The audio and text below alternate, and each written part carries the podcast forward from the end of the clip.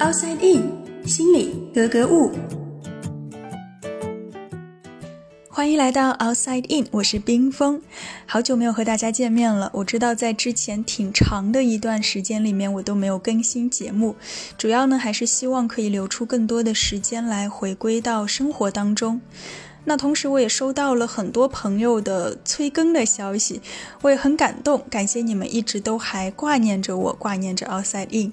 那就在前几天啊，我其实突然想到，我在二零一五年到一六年这段时间里面，我其实，在电台里面做过一个关于心理学方面的小专栏。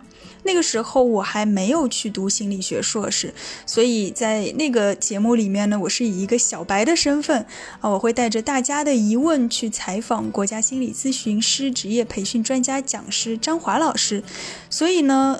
那里面聊的内容会更偏向咨询类和实用性，所以我就想，哎，我是不是可以把，呃，这些内容重新剪辑一下，然后放到这个平台，也来和大家分享一下，希望可以让大家，嗯，怎么说，了解到一个更加多元的、更加全面的心理学。同时，很多人也会说，哎，我心理学的这些理论知识，我怎么能够把它运用到生活当中呢？那其实张华老师就比较擅长，呃，应用心理学这一块儿。大家知道我是更偏认知心理学的，所以我觉得把当时采访的内容放进来，也可以相互做一个补充。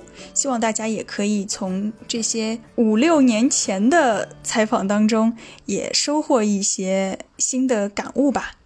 那今天我们就先从心理咨询这个职业入手，我们来聊一聊心理咨询到底是怎么一回事儿，以及心理医生又是如何来处理自己的心理问题的。张老师您好，啊你好，我们说这个心理医生他是给别人治疗疏导心理问题的，但是心理医生他本身也是人嘛，他也会有压力，有一些负面的情绪没有办法去排遣。甚至可能也会出现一些心理问题。呃，一定的。我们经常给我们同行说，凡是有好事的，一般都不大会来找我们。找我们的可能都是很多负面情绪的，或者遇到很多困扰的。所以每天听那么多人给你诉苦，是不是也会比较郁闷啊？这个当然也会，因为毕竟像你说的，心理医生、心理咨询师也是人，也会有这样一些积累。那通常这个时候是会自己去调节，还是说会去找别的心理医生来帮忙调节？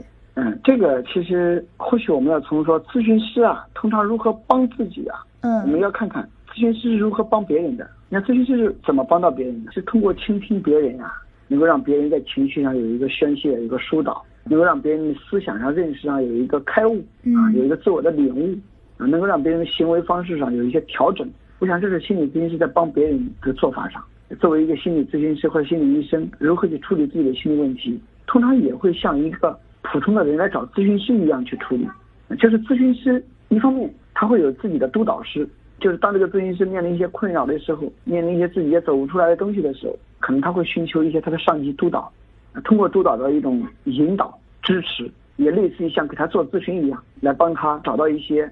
对某一些无法解决的问题的一些方法、路径啊、策略来做一些指导，让这个咨询师重新找到自己的自信，这是一种渠道。有咨询师会找一些上级督导，那另外一个呢，咨询师也会形成一些行业内的一种同伴支持，所以我们称为同辈督导或者同辈小组。其实很多资历差不多的咨询师，他们会有一些横向联系，相互之间有倾诉、有分享，嗯，有理解，呃，有支持。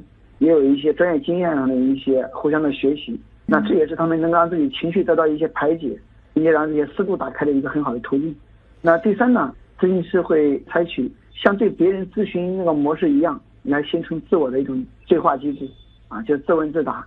那第四个路径呢，就是咨询师本身也需要有很多这样一种社交，来去联系这样一种社会知识，或者通过这种放松，来让自己身心得到一些释放和缓解。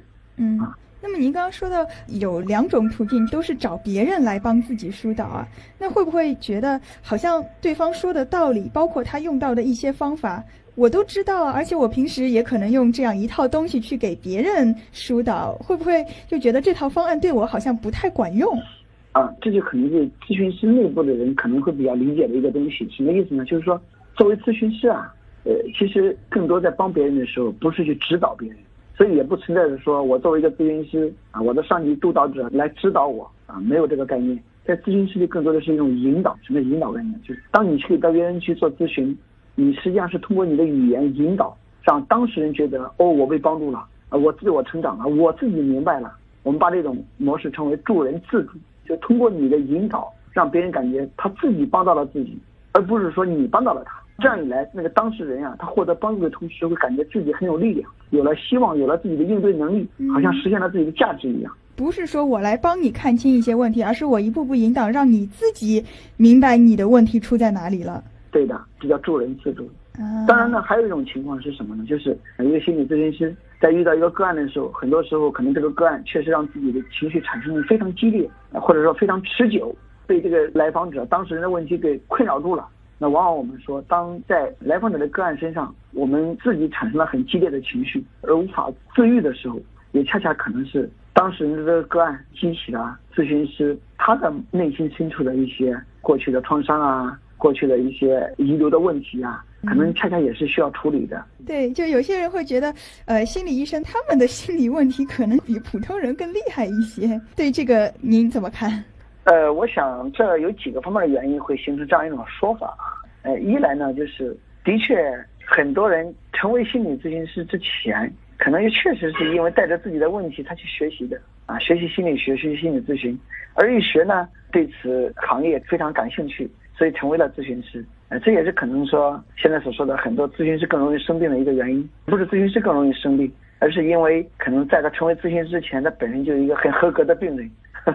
当初是一个患者，后来对这个特别感兴趣，然后自己就去研究了这块东西，最后成了一个心理咨询师。那他原来的问题是解决了吗？那原原来的问题可能有一些人解决了，看有些人真的还就没有解决。那在成为心理咨询师之前，没有这种测试，说这个人他心理有没有问题，他有没有资格做咨询师？那你按照资格来讲，可能我们咨询师像在国外，可能都会非常完善。那对于我们国家，尤其是大陆，可能目前还不具备这个条件，现在也在进一步完善。现在对于从业要求上，也做了更多的严格的要求。包括对于咨询师的再教育上也在做一些要求，可能后续这些问题都会得到解决，但目前来讲，可能状况还不尽如人意。好的，也希望这个体系能够更完善一些。那一定会的。好的，谢谢张老师。好。那关于心理咨询和心理咨询师，人们通常还会有哪些常见的误解呢？我们来听国家二级心理咨询师四月的分享。好的，大众因为对心理咨询师、心理医生的角色不了解，会产生一些神奇的期待，或者是理想化的现象。比如今天讨论的咨询师如何排解自身压力，还是会有很多人会觉得你是咨询师，你怎么可以有难过、愤怒和沉不住气的时候？还有一个常见的期待误解是，咨询师的朋友和家人有了情绪困扰，他们都能够搞定，所以当咨询师的周围人有心理问题，就会被疑问，甚至咨询师自己也会产生内疚。